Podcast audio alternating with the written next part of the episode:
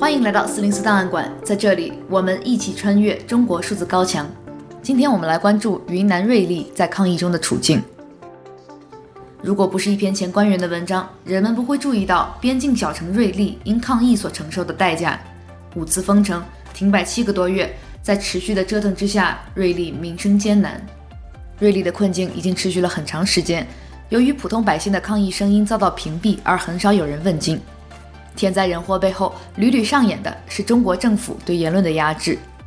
十月二十八日，瑞丽市原挂职副市长戴荣礼在其个人微信公众号“五千里江山”上发文：“瑞丽需要祖国的关爱。”他写道：“请救救这个英雄的城市吧！疫情无情地劫掠着这个城市，一遍又一遍，榨干了城市最后一次生机。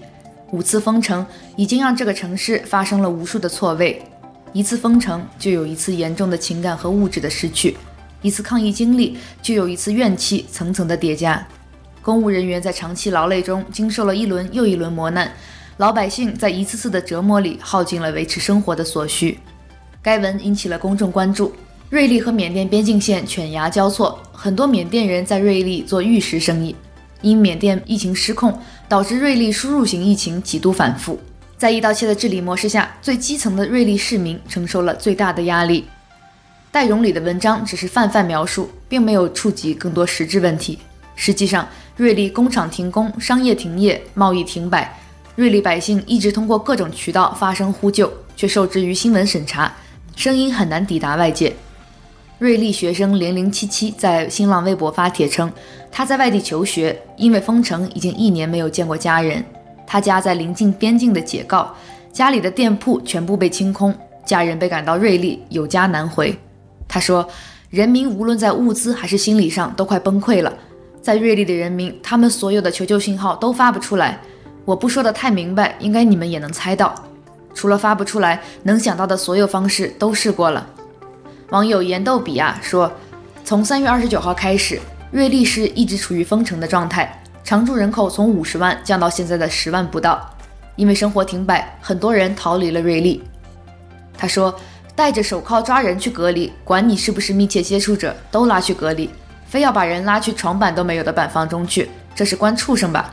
针对这位网友的说法，瑞丽市一位政府官员对媒体回应道：“常住人口从五十万降到十万的说法有些夸张，二十万人还是有的。”一位叫泰拉瑞亚的 Pogo 的网友在微博说：“我是瑞丽人，这两天能转的都转了，但基本都被夹了。”他说。主流媒体对于瑞丽疫情没有关注，只有微博上零星的消息。可是屏蔽信息不是抗击疫情的方式。网友舒小婷也在她的微信公众号上说，瑞丽的很多消息被屏蔽了，很多声音出不去。这一年我们是多么渴望被外界报道、被外界关注，很多市民发声被强制下线。无论任何平台，只要有人想发声求助，消息就会被很快压下去。我们能怎么办？一位在大学新闻学院任教的教授在微信朋友圈上说：“瑞丽正在为新闻荒漠化买单。”戴副市长因其政治身份，文章尚能传播，但瑞丽普通百姓的声音却大部分死于网络审查。每一次天灾人祸背后，都有中国政府进行舆论钳制的因素推波助澜。二零一九年底，吹哨人武汉医生李文亮在微信提醒同行注意保护，被公安警示和训诫，罪名是。在互联网上发布不实言论，从政府到官媒，中共对于真相的隐瞒是系统性的。我们还记得，在疫情开始阶段，包括中央地视台在内的官媒都曾大张旗鼓地宣传那条八名散布谣言者被查处的新闻。武汉市公安局官方微博发布消息称，关于当前武汉市肺炎疫情的情况，八名散布谣言者被依法查处。通报称，近期我市部分医疗机构发现接诊了多例肺炎病例，市卫健委就此发布了情况通报。但一些网民在不经核实的情况下，在网络上发布转发不实信息，造成不良社会影响。公安机关经调查核实，已经传唤八名违法人员，并依法进行了处理。后来，武汉紧急封城，证实了疫情的严重性。起初，中国政府向世界卫生组织通报疫情可控，不会人传人，结果导致世卫组织没有及时采取措施，酿成了持续至今的全球大流行。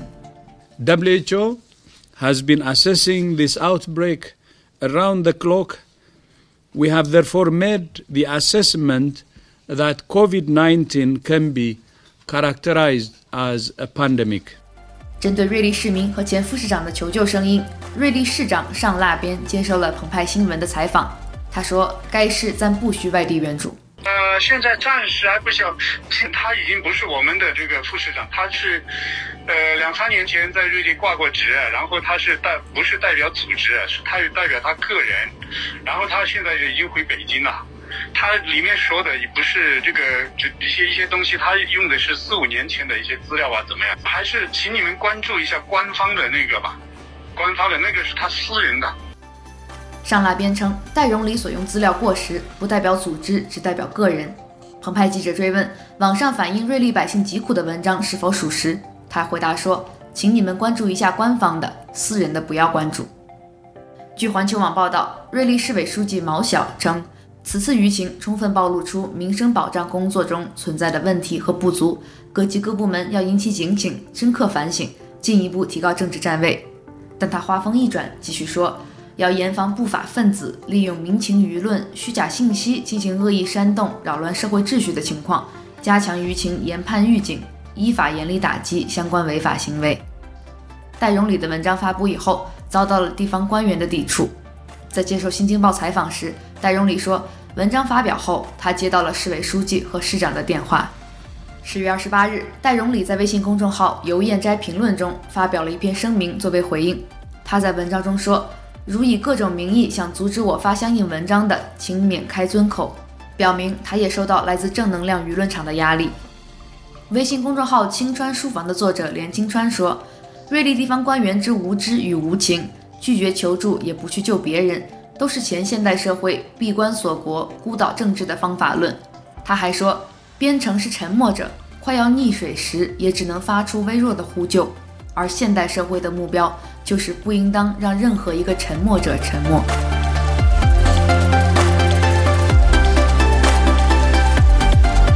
中国数字时代 C.D.P 致力于记录和传播中文互联网上被审查的信息，以及人们与审查对抗的努力。